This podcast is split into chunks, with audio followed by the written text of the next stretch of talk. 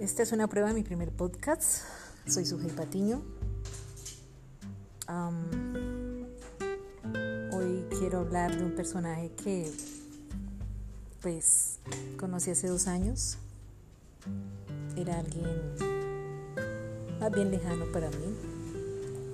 No le conocía realmente. Trabajábamos juntos y a veces charlábamos, pero no había una amistad así muy cercana. Éramos más bien compañeros de trabajo. Eh, llegó la pandemia. En la pandemia él se quedó sin trabajo. Le dije que trabajara conmigo en mi proyecto personal. Y estuvimos trabajando un año chévere.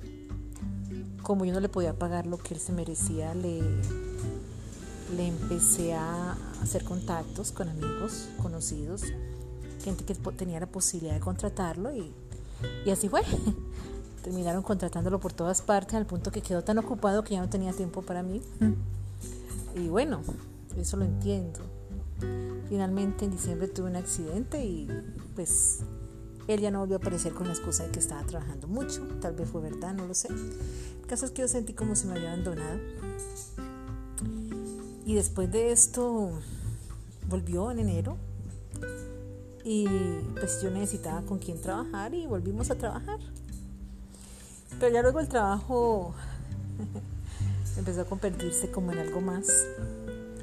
Hubo un poco de coquetería por parte de él y pues a mí al principio me sorprendió, luego ante tanta soledad le cogí la caña como se dice.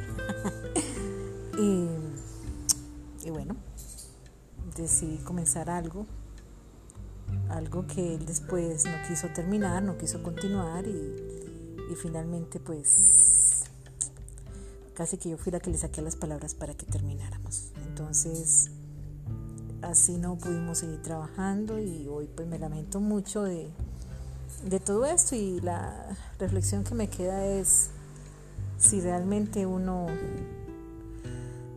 eh, da un paso por tener una relación más cercana con alguien, para meterlo en su vida de una, forma, de una forma más de lleno.